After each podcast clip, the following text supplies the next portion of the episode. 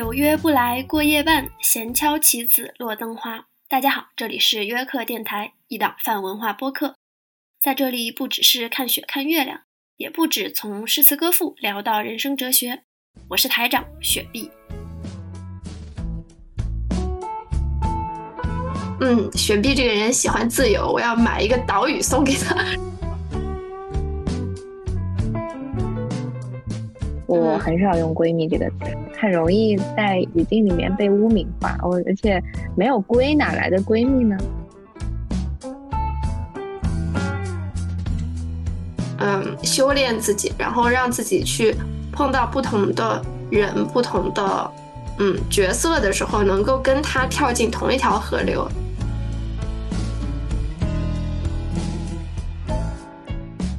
如果是带着零和博弈的。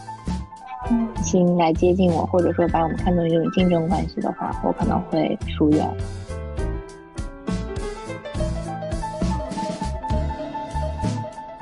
Hello，大家好，欢迎来到约克电台，我是雪碧。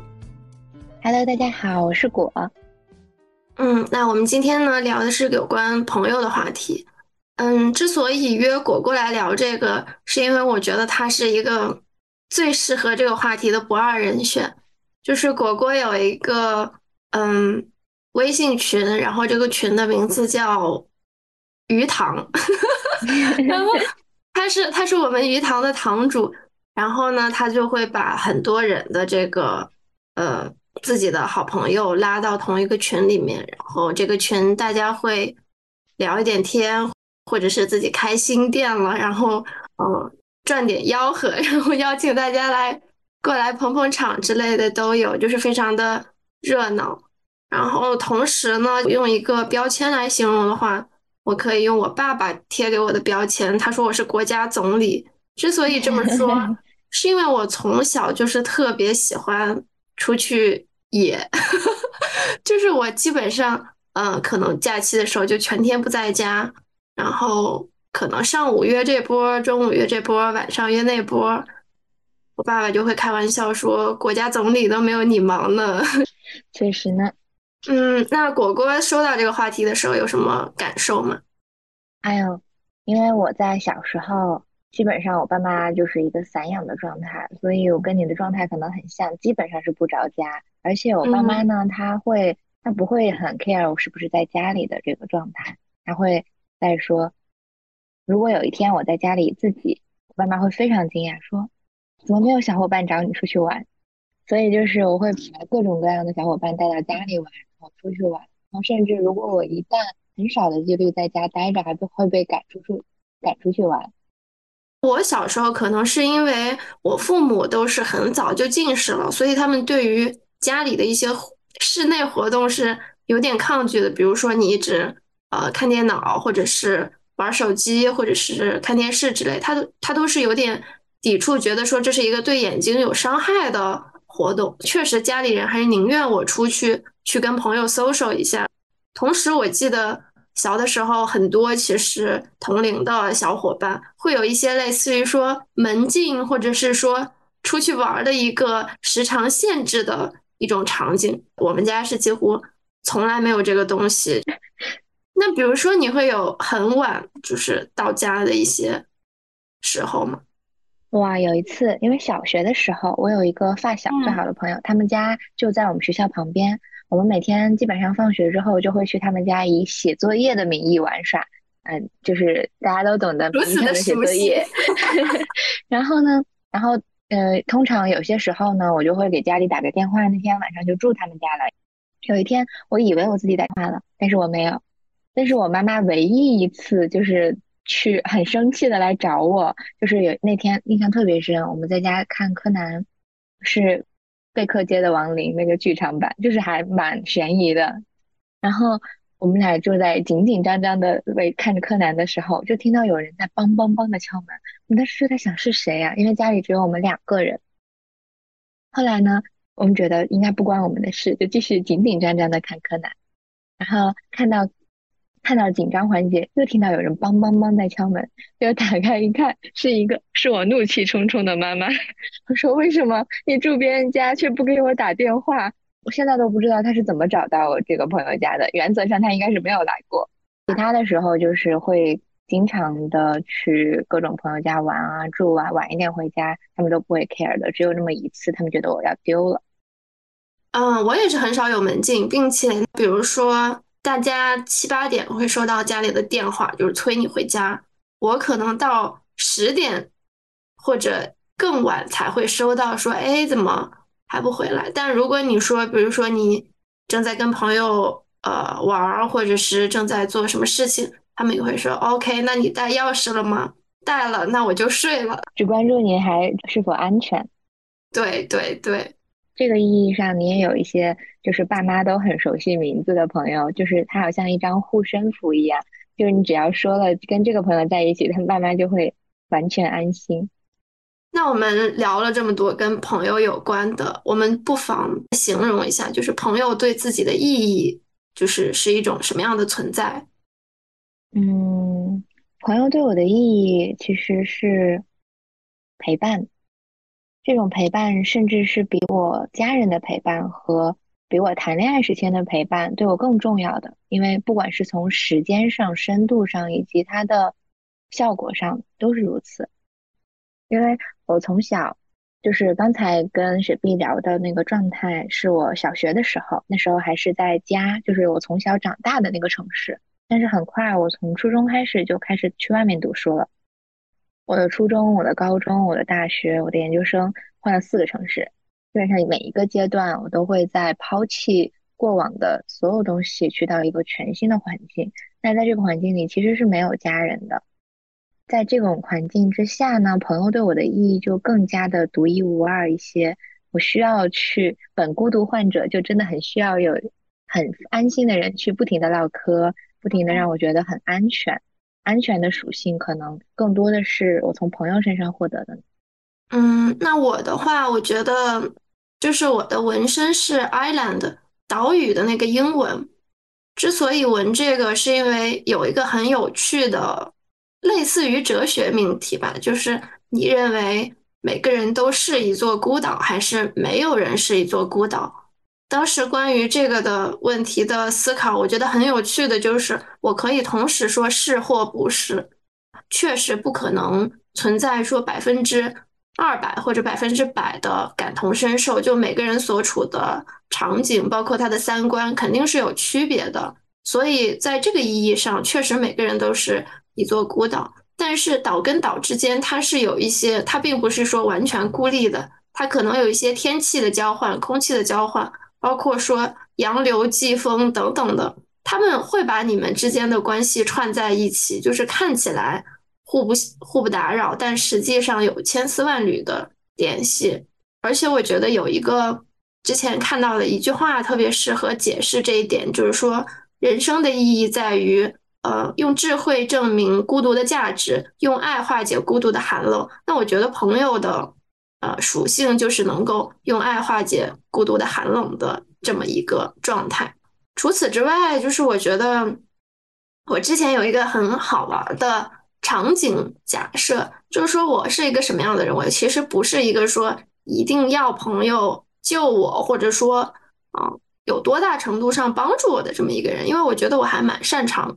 就是独立的去解决自己的一些问题的，但是我说，如果我这个人掉进沟渠里面，我明明可以自己爬上来，但是我偏不，我一定会，比如说撒娇或者伸手，然后让我朋友拉我一把，或者说把我抱出来之类的。就是，呃，我当然可以自己出来，但我不愿意。我就是我并不缺爱，但是我比较贪恋这种就是朋友之间的感情的交涉。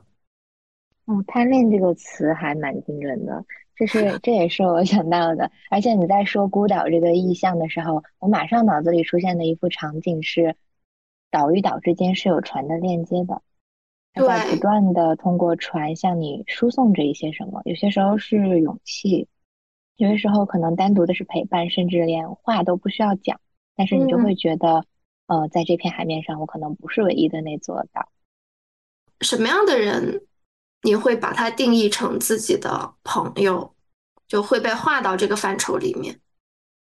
呃，我是一个非常相信神学的人，就是很奇妙。我后来想了一下，我的朋友其实是很不一样的。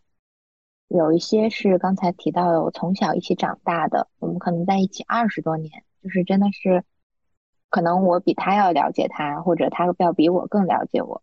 我发生了一件事情，他们直接就会想，啊，那你应该是这么想的，没有任何的出入，就是完全是彼此非常了解的一个状态。还有一些呢，我后来发现。有一些朋友是非常偶然的遇到的，甚至是在动车站，然后发现我们坐同一辆车回到同一个地点，然后嗯在一起玩的时候又很开心。那这样的非常偶然的朋友，那总的来说呢，其实如果说有共性的话，其实是让我觉得非常的舒服，然后彼此的交流是真诚的，我觉得这可能是唯一的，也是最重要的东西。朋友对我来说，就是基本上满足两个条件，就可能被我划定进来。一个就是大家彼此身上有自己欣赏的东西，你一定是本能的觉得喜欢这个人，或者说喜欢这个人的什么特质，才会有想进一步靠近的欲望。其次就是你们之间的交集，或者是说情分，就是你们之间有一定的连结。我觉得刚才雪碧谈到的交集是很重要的。那种交集它可能是偶然发生的，那可能这种交集也可能是主动创造的。那这种创造其实有些时候会表现为互相麻烦、互相帮助。那在这种人与人之间建立链接的过程中，就会发现，哎，这个人好像我很愿意去接触。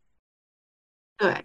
那有的时候，就是我之前听过一种观点，就是他会觉得说，作为一个朋友，你有义务去帮助我，或者是雪中送炭、锦上添花，包括说你一定要能够给我一些什么好处之类的。如果不这样的话，我为什么要相处呢？就是这一个观点，其实我本身有一点点持保留态度吧。因为从一个预期值来讲，我几乎是不会预期我的朋友对我做任何帮助，我甚至不太需要大家提供帮助。可能一定要说的话，情绪价值算一个吧。嗯，就是我觉得说大家的那个互相的交往应该是自然的，并且不同的朋友确实类别不一样。比如说，嗯，一定要用功用来划分，可能有的人适合借钱，有的人适合谈心。有的人适合吃饭喝酒，对，就是它的属性是不一样的。甚至你细分的话，其实每一个朋友给你的意义和你们之间的模式都是不可复制的。那我不会用一个完全功利的角度去把朋友这样划分出来。这种判定方式其实很难交到真心的朋友，因为其实你只是在，它其实是一种交易，而不是一种感情的模式。嗯，是的。而且刚才雪碧谈到了“义务”这个词，我觉得这个词它一定不是用来要求别人的，可能会有时候我有这个义务去帮我的朋友去陪陪他，但是这个词在任何的关系场景里，我觉得都不应该去要求别人。当你对别人有所期待的时候，就会变得非常的痛苦，而且我觉得对于双方的关系来说都是一种折磨。嗯。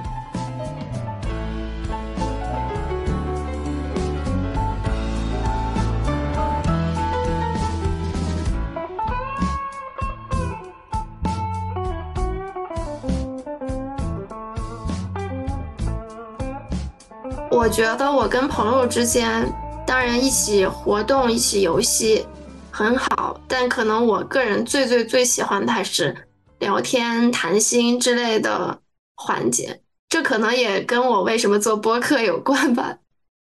哎，所以很一个很奇怪的点，我觉得同样是吃饭，同样是喝酒，同样是聊天，对不同的人，其实。我不知道大家是怎么样，我自己的状态是非常不一样的。比如说，可能跟领导、跟长辈吃饭，我那顿饭真是味同嚼蜡呢。但是跟舒服的朋友一起，你就会非常的放松。然后不管一起去做什么，你至少都是一种非常放松的状态。嗯，对。说到这个，我觉得我可以提一下之前我写过的播客，呃，微博金句吧。这句话是说，呃，不太合拍的人一定是不要一起喝酒的人。原因是当一个人他在正常状况下戴着他的面具，戴着他的文明的礼数，你们依然不对付的话，那喝两杯下去，然后面具全都拆了，肯定是血肉 模糊，没法见的那种。还有刚刚聊到的说跟不同的人、不同的面孔这件事儿，我可能跟不同的朋友的态度也很不同。就是我是一个简单一点来说的话，可能是见人说人话，见鬼说鬼话的这么一个人。就我记得有一个很好玩的场景，是我。大学的时候，某一天我要从我读书的城市回到我就是家乡那个小县城。当天有一整套非常有趣的那个语系的切换。就一大早的时候，因为我要赶那个火车，在水房会碰到当时的大学朋友。然后女生宿舍可能大家的那个交往或者说用语都会非常文明、非常客气，同时又有点撒娇的这种意味。所以当天在水房碰到，包括在楼楼梯间碰到，告别的时候都是说拜拜，记得想我哟，么么哒之类的这种。然后在大概两三个小时之后，我就回到了我所在的那个城市的省会。当时我去看了一个跟我关系很好的老师，我的语气就变成了那种非常的，就真的是知乎者也，聊一些非常形而上的东西的这么一个状态。然后再过了两三个小时，我就回到了就是自己的家嘛。然后跟父母的话，可能就是比较懒散的那种语气，就是问什么就是答半句的那种，有点敷衍，但是又比较放松的一个状态。接下来我就去见了一些我从小长大的发小，而且是就是有些男孩子们。然后大家小时候又是比较上房揭瓦的那种，所以可能讲话的时候就会刻意需要往外放一些。所以就是这个时候，我就变成一个脏话乱飞的人，就是我感觉一整天我好像切换了八百个面孔，就非常的有趣。哦，这个场景真的很有电影感，都可以拍下来。雪碧的一 一天，我希望我是不断去嗯修炼自己，然后让自己去碰到不同的人、不同的嗯角色的时候，能够跟他跳进同一条河流。聊一些大家都感兴趣的话题。我刚才在你聊这个话题的时候，我突然想到了我自己会有的一个呃概念吧，或者说是一个状态，它叫社交能量。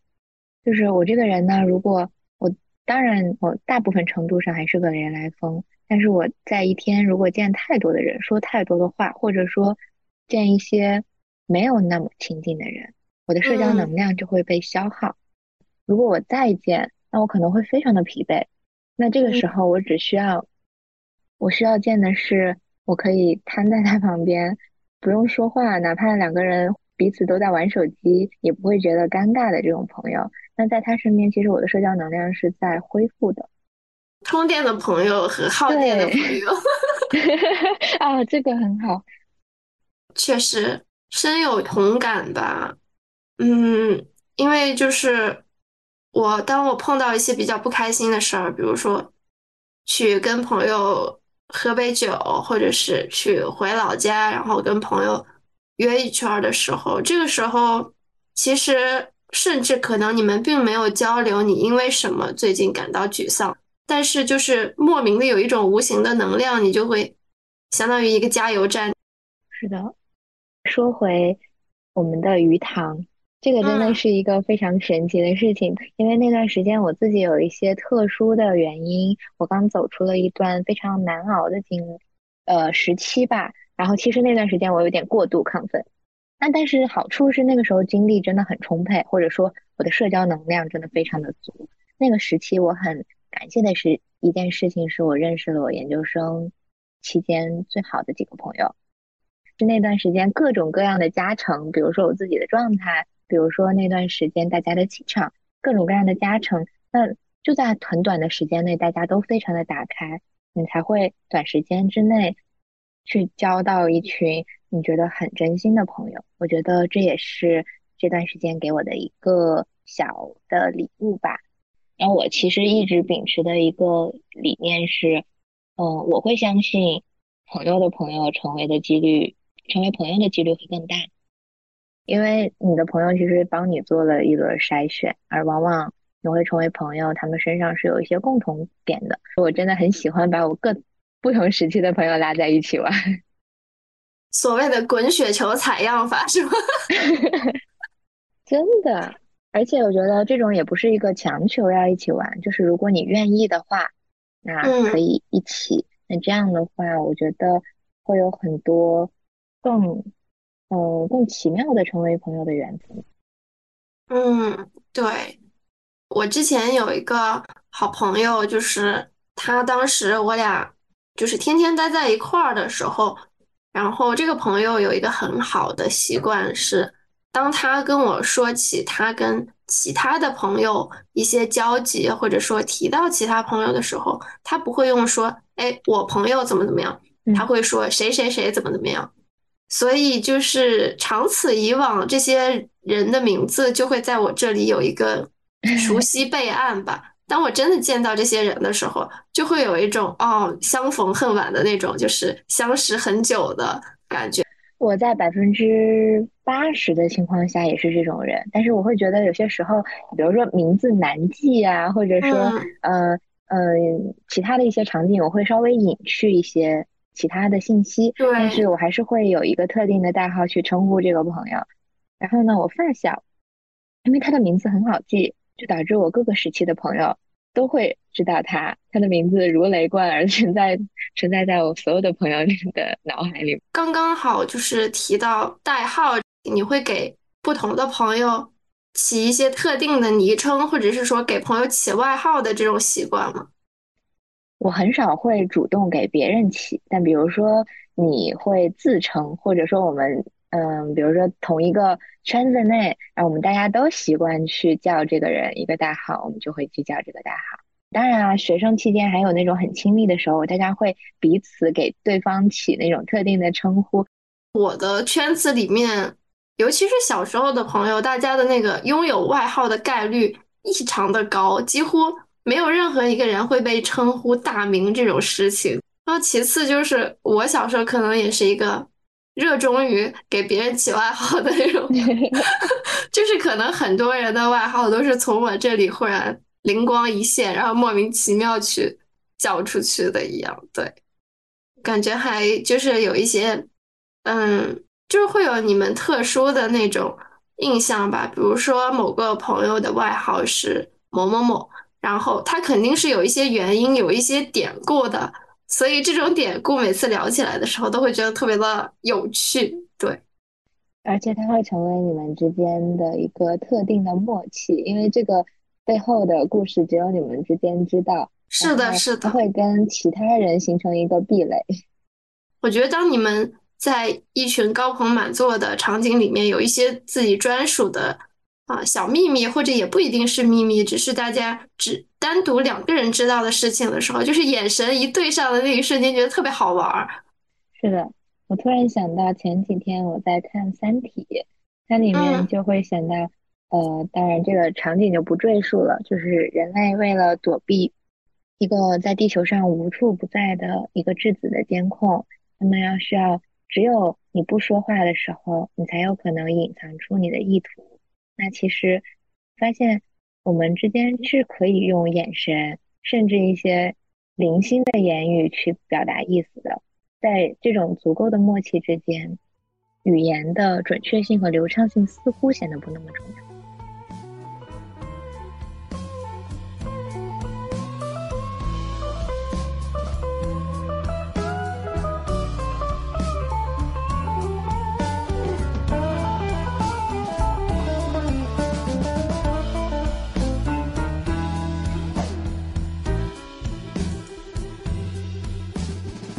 嗯，就是果果有存在过一些渐行渐远的朋友，就可能本来是很好的朋友，但是因为一些什么原因，然后大家失联了或者不联系了之类的。有一个时期，我其实印象还蛮深刻的，就是我不是很会在某一个人身上会有提供那么强的情绪价值的人，或者说我不会太 care 我做这件事情他是否去开心，我做这件事情。我说，或者说我是不是跟你最好？哎，其实我真的很怕这种问题，就嗯，对对对。但是呢，哦，后来呢，我发现我留下来的比较关系好的朋友，大家其实都不会太 care 这件事情。但呢，有一些朋友可能就会比较在乎我是不是跟你最好。啊，那在这个时期之内，我可能就会有一些压力。那这种时候，你只能去没有之前那么的紧密，因为你害怕越界。然后当这种时候，其实就不是一个特别舒服的状态。我也几乎不太会去，呃，用一个三六九等去划分，说哪个人是最好，或者哪个人是哪个档次之类的。就像我前面说到的，就是每一个朋友对你的意义都是不一样的。确实呢，但是我确实后来我自己的性格上，呃，我会对一些越重要的人，其实在我这里是越不需要去做一些情绪的维护的，因为我觉得这是让彼此舒服的一个状态。就比如说我跟我发小之间打电话，那可真的是，如果我有事，我真的就不会接，然后呢，可能。回消息也就是几个字几个字往外蹦，然后就是这种很随意的状态。后来我也在想，如果自己的精力，呃，有精力的情况下，还是要多分一些精力去给你在乎的这些人，因为我觉得不是他重要，但大家就会呃一直天然的维系吧。觉得还是要自己去做一些努力。我觉得其实我自己是有这种嗯所谓的死结吧。就是当他暴露出一些类似于说我不值得，或者是说我不配，或者是就是所有让我感觉到你不够爱自己的表现，我都会觉得有点心累之类的。就是如果大家的情分足够强、足够深的话，可能我会愿意帮助你去建立这个自我认知的。渠道就是尽量的去鼓励你，或者说引导你之类的。但是如果情分不够的话，我可能会有一点下意识疏远的感觉。因为我从小其实，在挑朋友的时候，除非这个人魅力真的是势不可挡，否则的话，我会有一个潜意识是说，我不太愿意靠近太过灰暗或者说太过黑暗的人。我会觉得说，即使我是一个太阳，如果你是一个黑洞的话，我的光亮也会被你吸走的。我记得我看过一个说法，说人与人之间的能量是会流淌和传递的。就是有一些嗯能量高的人，跟他在一起，你确实会更加的精神。然后当然啊，就是朋友之间应该能量互相的让渡，但是它不是无止境的。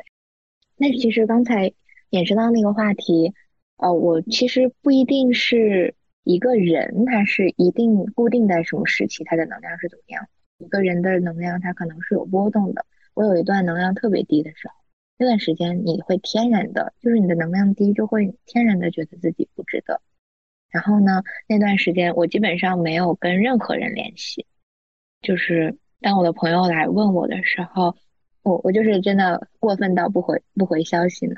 然后呢？但是他们大概知道我那段时间状态不太好，所以他就会非常可爱的每天问我：“你今天吃了什么东西呀？你今天好不好玩呀？你看我今天去了哪里呀？”就是，哦，我现在想起来都是非常感动。就是他是一个，虽然我当时觉得，呃，朋友的关心和爱对我来说更是一种负担，因为你因为你当时的逻辑是你觉得你不配这些东西，你就会觉得为什么你还要。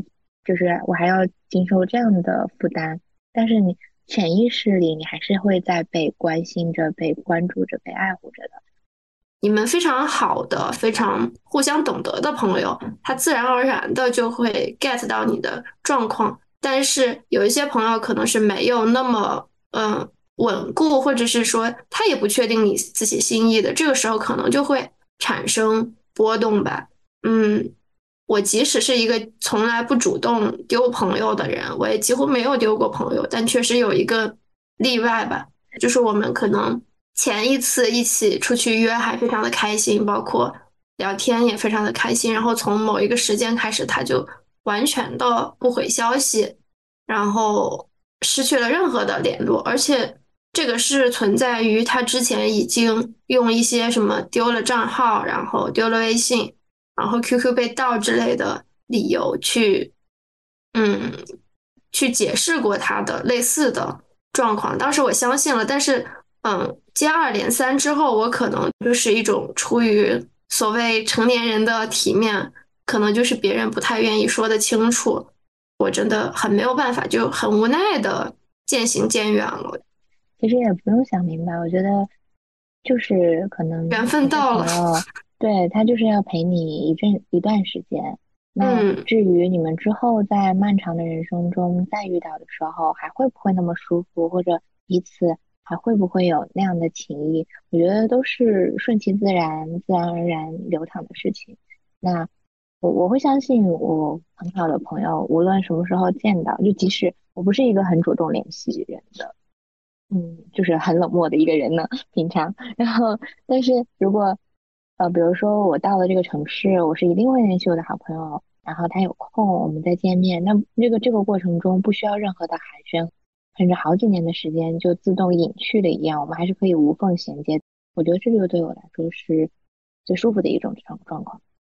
嗯，我有一个类似的感觉，是我有一个很明确的地域友情限制。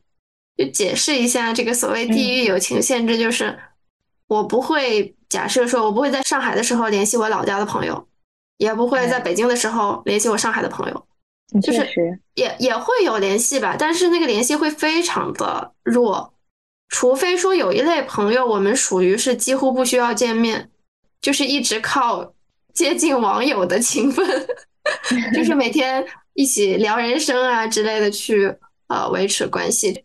其他时候，大部分的朋友，我可能就是在地友谊，就是我在哪个城市会维系哪一部分的人，好像脱离了那个你们习惯性的环境，你就没有这个意识去做一些交集，就它好像跟时间地点是绑定起来的。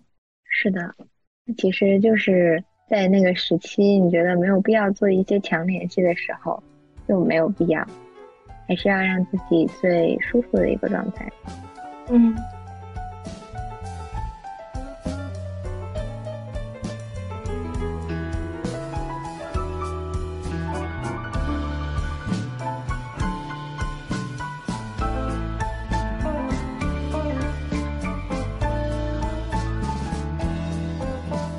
那刚刚讲到了这种有点嗯遗憾的朋友关系，我觉得可以再分享一些比较可爱的、有爱的。状况了，就是嗯，可以聊一聊，就印象比较深刻的跟朋友之间的交集啊，或者是说剧情啊之类的。那交集可是太多了。顺着刚才的话题讲，就是在还是在我什么都不想做、什么人都不想联系的时候，可能我其他的朋友就会顾虑，哎，你是不是真的不开心？然后我要不要陪你开心？那我我的发小，因为他太了解我了，就是整个他就。杀回来，陪在我身边。我说我不想出门，我说不行，你一定要陪我去爬爬山。他真的把我拿捏的，他真的把我拿捏的死死的。就是如果他说你要不要去爬山，我一定会跟他说不，因为我不会再考虑他会不，我拒绝他会有什么样的后果。然后呢，但是他说你要你你一定要陪我去爬山，这是一个命令句，我没有办法拒绝。我当时其实内心是不想的。但是你当你真的跟他一起去爬山、出门，我们三个发小在一起，即使是他们俩说话，我听着我沉默的时候，我也会觉得我自己好多了。嗯，他可能是唯一一个能这样拉我出门的人。你刚刚说这个，我想到说就是，嗯，这种就是确实，我觉得不同的朋友跟你的相处模式很不一样，因为。嗯，我觉得大家都会有新朋友，也会有老朋友。我维持老朋友的原因就是，他们不一定懂我所在的社会或者我所在的文化，但是他们懂我。嗯，是的。就举个例子，我是一个很多时候，嗯，在我们老家那个地方，思想会有一点格格不入的这么一个人。比如说，很小的时候，我就很确定我一定是丁克之类的。当我聊到的时候，会有一些非常直男、非常直男的朋友，就是他一定是很难理解的，但是他们会跟你说：“啊，你就是这样啊，你从小就是，呃，特立独行的这种，就是他不会评判说你是对还是错，而是他就是知道你就是这么一个人。我觉得还是你，对 对，这就是我。想到一个很好玩的小时候的片段是，我记得小学的时候有一次，我跟我的另外三个好朋友，我们四个人一起就是在学校放没放学吧，下课期间。我小时候是一个整体来说比较开得起玩笑的人，但那次可能玩笑开过了，而且在他们一直开我玩笑的途中呢，那天是冬天，地面上有冰。我可能就冷不防的摔了一跤，被滑倒了，然后我可能忽然就不知道为什么就情绪崩溃了，就嗷嗷大哭。然后当时嗷嗷大哭之后，就是可能他们也有点看你不开心，有点过意不去，然后就慢慢演变到第二个人开始陪着陪着我一起哭，然后第三个人看他也哭了，然后 自己也哭了，然后四个人一起抱头大哭，嗷嗷大哭。那个场景非常的抓马，笑死！刚刚还说到我纹身的问题嘛，就我纹身是岛屿，我真的觉得我很多老朋友是从小非常懂我。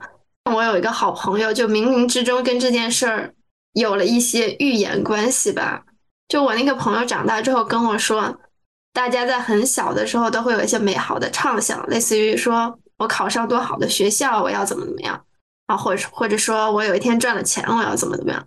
所以当时他小的时候，他在幻想这件事情的时候，他就说：“嗯，等我长大有了钱之后呢，会给不同的朋友买各自喜欢的礼物送给他们。”然后提到雪碧这个人的时候，他脑他说他脑子在想说：“嗯，雪碧这个人喜欢自由，我要买一个岛屿送给他。”而且这个这个愿望，他还是呃又浪漫又现实的呢。就是足够有钱，是真的可以买一座呢，就不是天边的星星。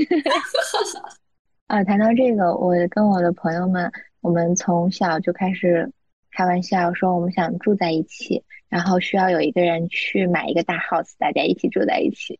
就是大家都觉得这是对彼此的期许，然后后来呢，大家又觉得指望不上对方，就指望成了我们朋友的弟弟。对，这次过年回家，大家就开始跟弟弟说要好好学习，赶紧大红大紫给我们买大 house，太好笑了。呃，突然想到一个话题，就是那天在微博上看到一个，嗯，他们说会，大家会介意，嗯，会有比较嘛？你身边的朋友比你过得好，你可能会就是，嗯，嫉妒也好，觉得不甘心也好，这样的。我真的大为震惊。我后来想了一下，我真的很希望我的朋友们过得都比我好，最好包养我呢。对我其实恍惚好像看到过这个话题，然后包括很多影视剧里边会把女性友谊塑造成一种所谓有点雌竞的状态，很难理解这件事情，就是嫉妒啊，或者是说。呃，红眼病啊 之类的 过过度比较吧，我觉得确实没有必要，因为每个人都在各自的路途上去走。就是我特别喜欢的一个祝福，每到比如说过新年的时候，或者说过春节的时候，你要送祝福。其实我经常会词穷，就是我不知道祝什么好，因为我就是希望，就是所有好的祝福都给到，所以我觉得。就是讲英文那个 best wishes，真的是非常精准的一个描述，就是所有好的祝愿都给你啊！就是，而且我觉得真正的朋友是一定希望至少彼此是托举。我记得我们当时大学的时候嘛，我们的一个专业，然后原则上来说呢，可能存在着某种竞争关系。但是我们考试周真的都是拉群一块儿复习的，生怕对方我我写的资料对方看不懂，就是还是要 还花自己的时间给大家标注一下。那我觉得这种感觉，大家一起，即使是最后有一个先后的关系，但是实际上我真的就是全心全意的希望对方可以更好。那在这种状态之下，其实不管是你们的关系也好，还是你们真正的都会变得更好。刚才提到。比如说，有一些不会被化为朋友，如果是带着零和博弈的心来接近我，或者说把我们看作一种竞争关系的话，我可能会疏远，因为我很害怕这种，呃，竞争类的。对，而且我觉得这种假想敌的模式，无论是友情还是爱情，它都有一种军备竞赛的感觉。嗯，太累了，就是他至少不是全新的信任。刚才我们谈到了，呃，站队这个问题，这个也是我比较不太喜欢的。我觉得，嗯，对，你们两个关系不好，不影不影响我，我分别给你们两个成为朋友呢。对，是的，嗯，确实，我觉得成年人的友谊，也不能说成年人吧，我觉得成熟的人的友谊或者健康的关系，他就应该是明确每个人都是各自独立的个体，他有自己的。考量和他选择朋友的方式，那我觉得确实没有必要站队。一方面，你确实损失了一个很好的朋友；另一方面，我并不觉得说用这样的方式去支持一个人是在帮助他。我觉得你在帮他窄化他的社交圈，以及窄化他的思维方式。嗯，最近的一个可爱交集特别可爱，就是前两天情人节，我特别惨，我情人节当天在加班。嗯，当我。当我加班苦苦的从公司回来的时候，然后我们几个朋友是在一起住的，路过他的那个楼层，然后他就冲出来给了我一束花，就是他给我们几个女孩子每个人都买了一束花，整个人就被治愈到了。说到这个，我们最近呃，就是我工作以来呢，住在我们的住在一栋楼里面，然后呢，大家都是在工作之前就成为朋友的几个人。大家就是下班之后，有时候就会一起打牌，然后各种各种串门，包括在新冠阳的时候，就是一种守望相助的状态。我把体温计用完了，放在你门口，我们几个人只有一个体温计，最惨的一段时间。但是这种感觉就很好，就是好像大家，呃，就像老友记的那种状态一样，大家彼此之间有一种支撑。嗯。哇，老友记的这个状态一直都是我特别向往的状态。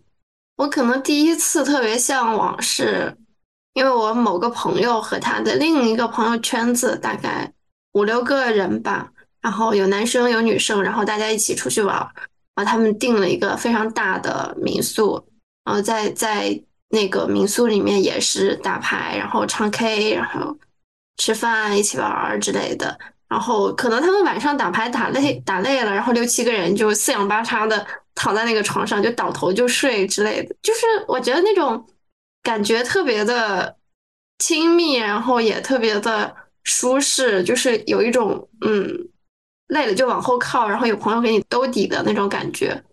是的，我之前读书的时候，当时我的学姐，然后当时她有两个发小。在同一个城市，然后他们三个有一段时间是住在一起的。我经常去他们家蹭饭，我是他们家的第四个人。呃，他们三，我真的好羡慕他们三个人，因为是从小长大的，然后大家住在一起，就是呃，足够的了解，就是有什么事情啊，就是都可以直说，真的像一个家一样的状态。哦，对，讲一个比较好玩的交集，就是我初中的时候，因为我很不喜欢吃。所谓的家常便饭，可能也加上我母上大人的烹饪手艺不太行吧，嗯所以我是经常在外面下馆子。这当然也可能是小吃店，或者是说那种便餐店，也可能是大餐店，就经常出去。我跟我，嗯，可以说目前应该算最好的一个哥们儿吧。就是我们那时候建立的酒肉友谊，每天一起吃饭。然后有一次特别好笑的事情，就是一个假期，然后他载着我去我们家那边有一个烧烤店，叫疯狂烤翅。然后名字。对，然后这个店有一个招牌，就是变态辣烤翅。我们两个人就一人点了一些东西，包括那个变态辣烤翅。就面对面坐着，一人抱着一个那个变态辣的烤翅在那儿啃，然后啃着啃着就就是那种，呃，眼泪直流，然后 就一边哭一边吃，两个人对坐着，相顾无言，只有泪千行，太好笑了。还还得顾上吃口手中的烤翅。哦，刚才谈到你，你没有饭吃的时候是各种下馆子，我没有饭吃的时候可真是吃百家饭 的。我这是从小到大到处到处蹭饭的。我朋友家里面的手艺基本上被我尝了个遍。我有两个发小，然后他们俩的名字在我们家就是如雷贯耳，甚至因为不是每年都要回来，然后我的奶奶、爷爷、姥姥、姥爷家里的小姨、舅舅，我家都要问一下，哎，他们两个回来没有？女朋友的待遇，嗯，真女朋友。其实，而且当时呢，因为我的初中、高中一直都在外面读书嘛，可能初中的时候是半年回一次家，然后呢，高中的时候是一个月回一次家。这样的话，其实我跟我的发小是小学同学，我们的见面次数其实屈指可数。但是每次我回家的时候呢，他们就会住在我家来，就晚上睡在一起。就这次放假回家的时候，我妈妈拉着我要给我讲一些理财的事情。对我是我们家最废柴的人。我朋友来了，直接就是拉进来一个集体上课呢。这个场景一度非常的诡异。然后我另一个朋友因为没有回来，问你们两个在干什么？说听果传销在讲课，被拉入了传销组织。是的。啊，对，刚刚想到一个特别浪漫的。呃，跟朋友的交集，就是大概去年七八月份的时候，那个时候，其实，嗯，所谓的那个疫情管控还是比较严格的，包括就是北京、上海都开始频繁的弹窗嘛，就是他们，嗯，上海的随身办，然后北京的健康宝，他会随机弹窗，简单来说就是不希望外省的或者外面城市的人进来。所以，只要你弹窗了，你是无法登上那个去北京或者去上海的啊飞机、火车之类的公共交通的。所以当时我的朋友是回国待一个月，对，然后但这个时候他又没办法去我所在的地方找我，就他也进不来。而且当时还有一个比较麻烦的事情是，如果我在外省待久了，他也会给我弹窗，我也就回不去了。所以当时有一个所谓的数据 bug 模式，就是当你在一个地方待四小时以下的时候，它是不产生任何记录的。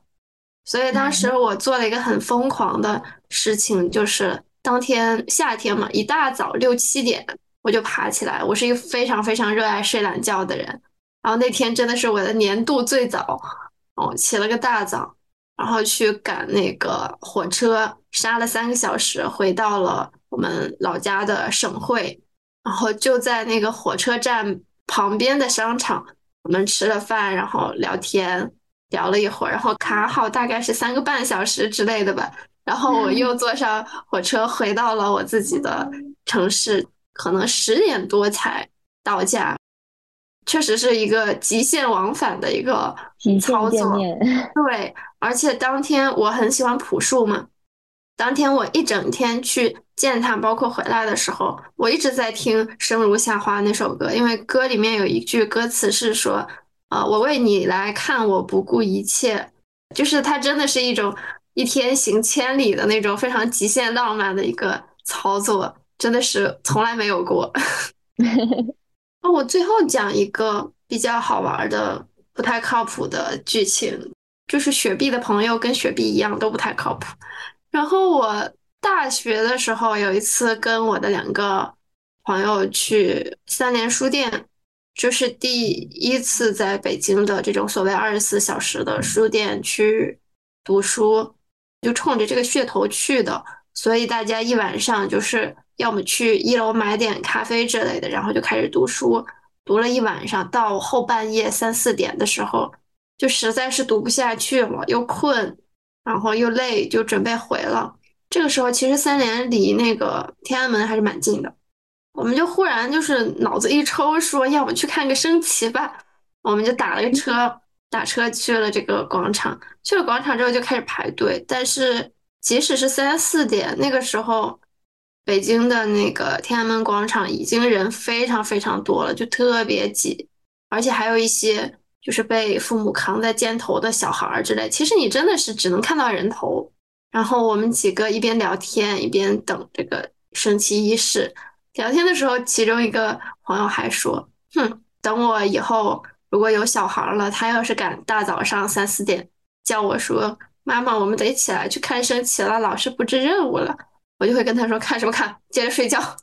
”然后，对，我们就一边聊这些没边儿的话题，一边等。结果那个升旗那天应该是快六点的时候开吧，我们等到四五点的时候，真的是觉得又冷又饿又困，人又多，三个人一商量说。好困呀，要么算了，回去睡觉吧。然后我们就 卡着那个五点多一点，就是地铁线路开通的时间点，我们就进去，直接坐了地铁，各自回各自的学校睡觉去了。也没看上呢，什么都没看上。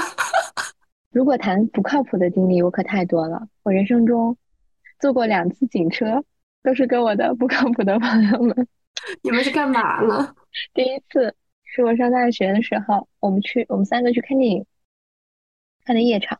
看完电影呢，坐公交车，我的朋友其中一个女孩子，她的手机被偷了，就那个时候的治安还不是很好呢。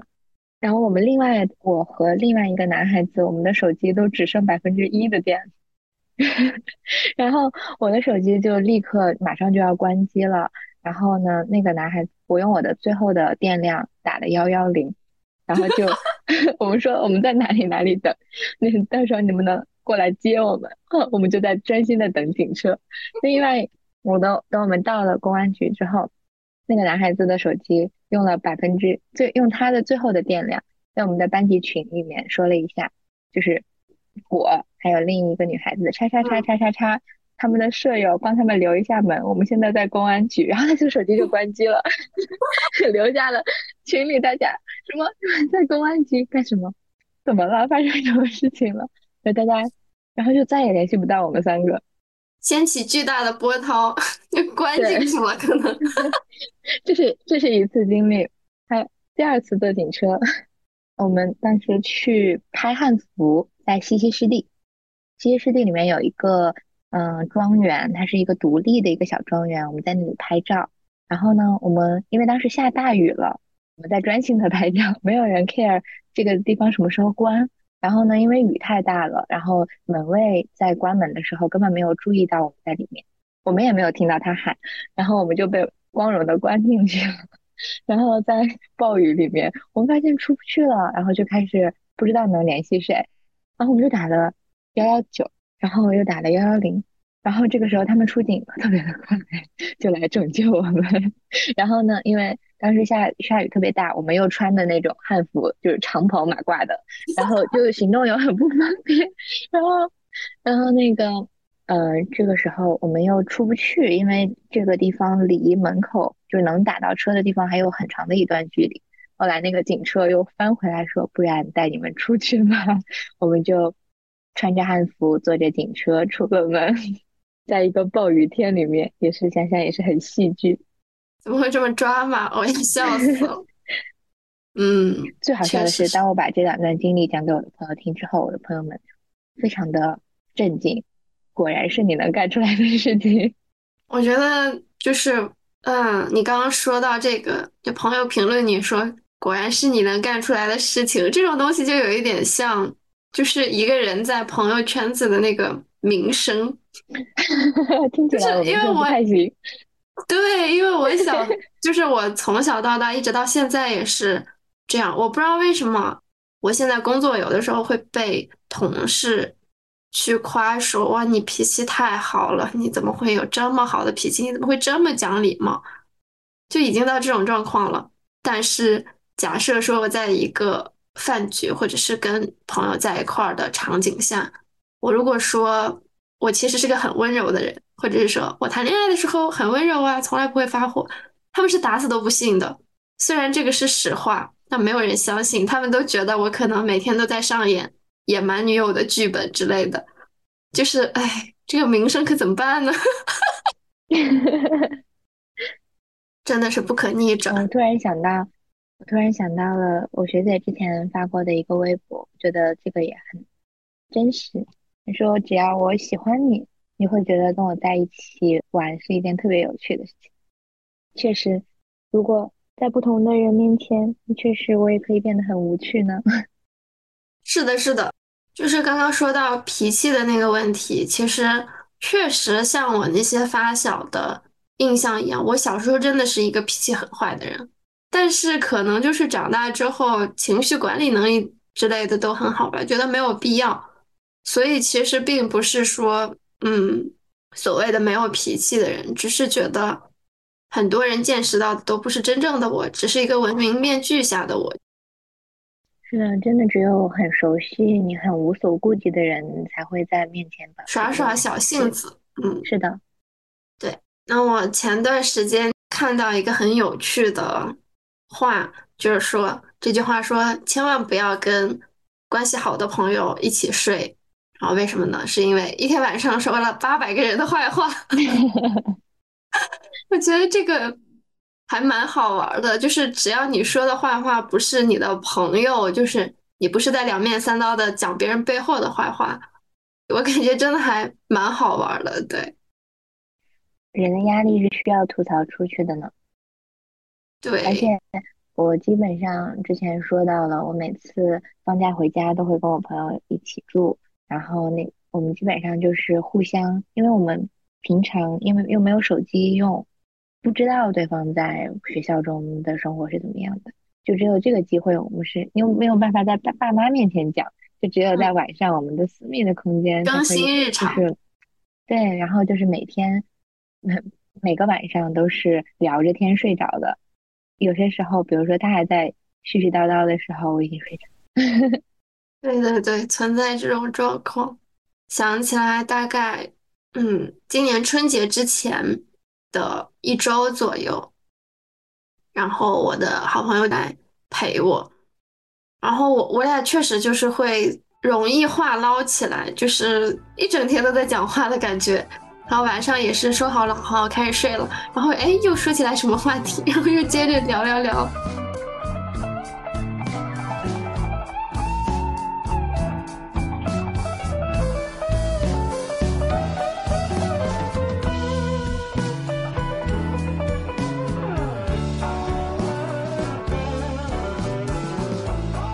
其实我总觉得交朋友真的是义字当头，然后很多事情义不容辞。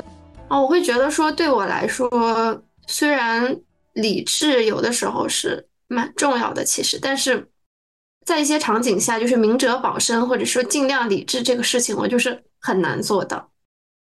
就我不知道你有没有类似的感受。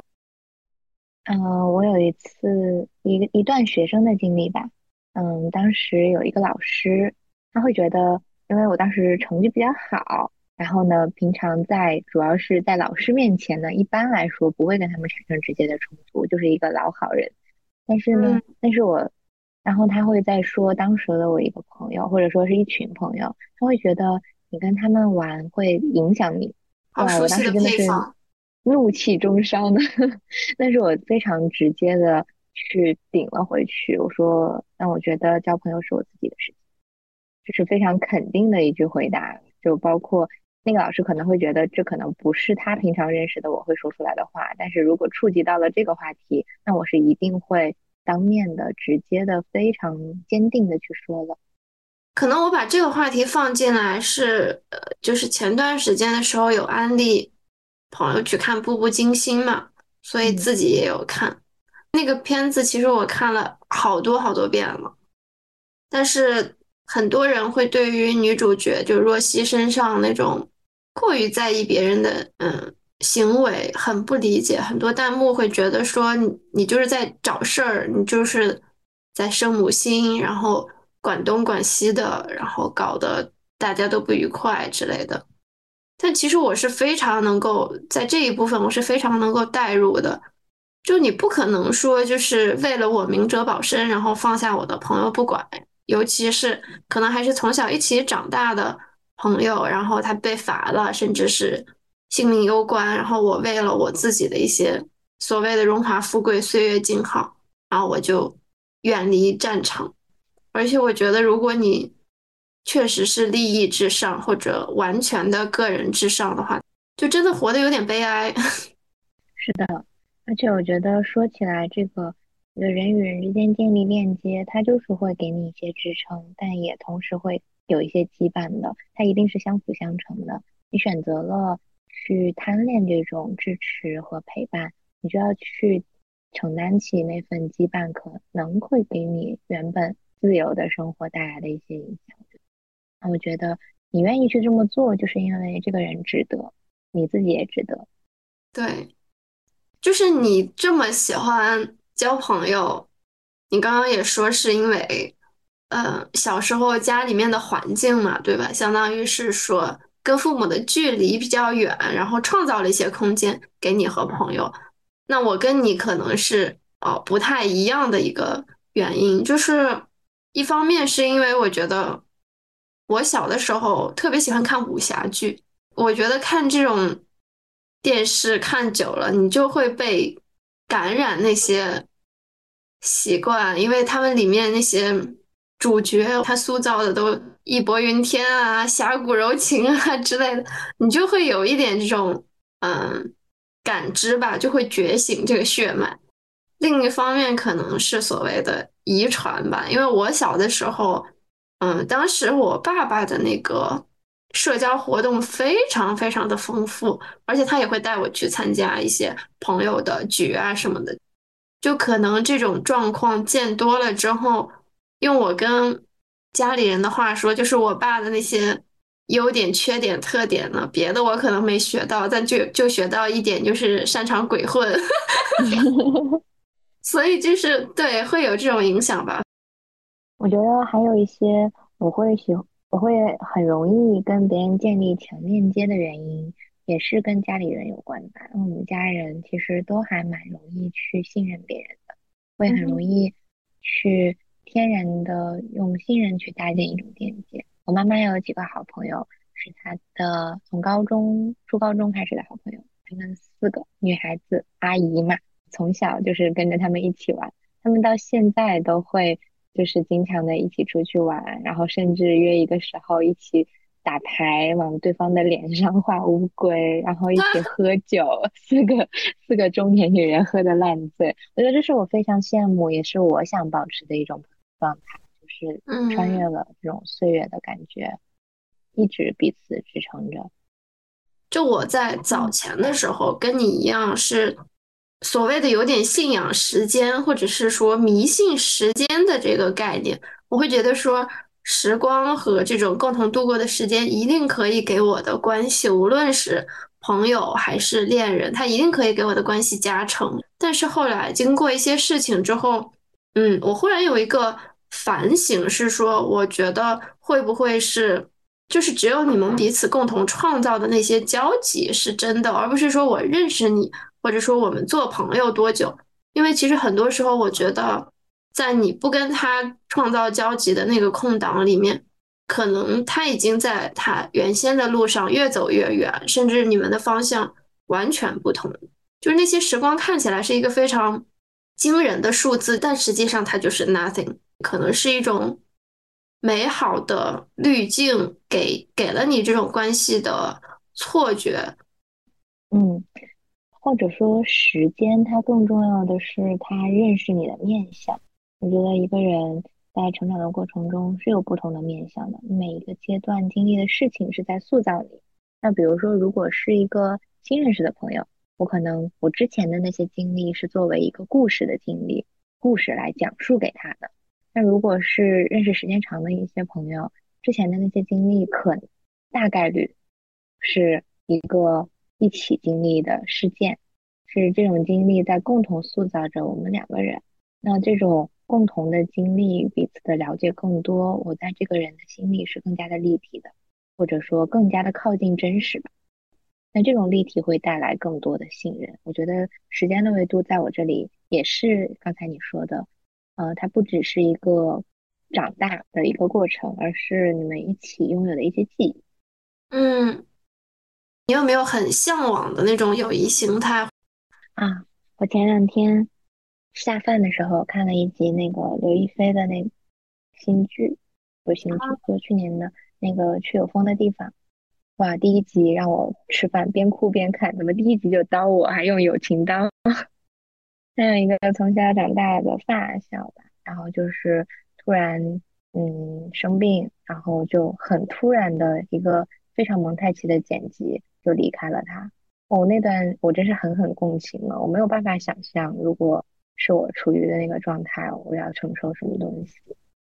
所以我每次去拜拜的时候，我都会愿 希望我和我希望我朋友们也身体健康、平平安安。我之前嗯看一个节目的时候，好像，然后那段时间阿 sa 就蔡卓妍。可能是状态不太好，拍戏之类的状态非常的糟糕，然后他就去呃旅行，跟谢霆锋约了一个那个碰面，因为他们是好像十五六岁前后就建立的关系，就非常的像兄妹一样。你不开心，我也可以哄你，同时呢，我也不会说把我的那个负面情绪藏起来，可能就是说我要抱抱，然后或者是说那个我要吃什么东西。就感觉非常的坦诚，非常的有爱，对，就是不需要去考虑别的事情，你只需要，嗯，最真实的去舒展你。最近一直在追那个《快乐再出发》的系列嘛，是零七幺三快乐男生的前呃前十三名中的六个人，他们一起做综艺，然后因为确实也是经过很多年。朋友关系考验的这种友情，我会觉得他们真的是非常的美好的关系。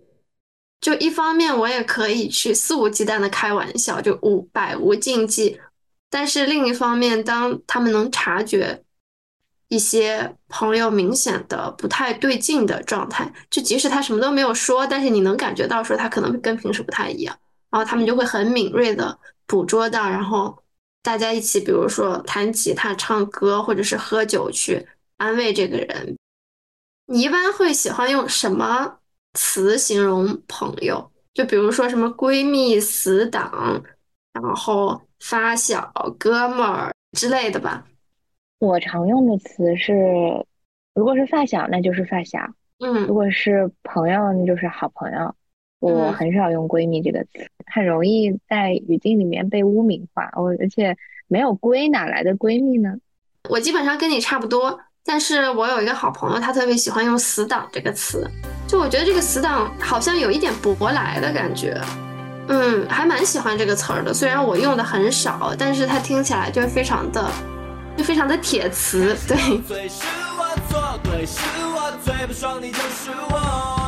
没想到我们会成为好朋友。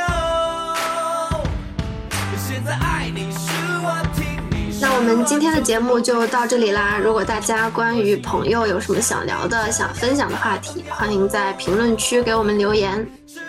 那如果大家喜欢这期节目呢，欢迎点赞、收藏、订阅、分享。那我们下期节目再见吧，拜拜，拜拜。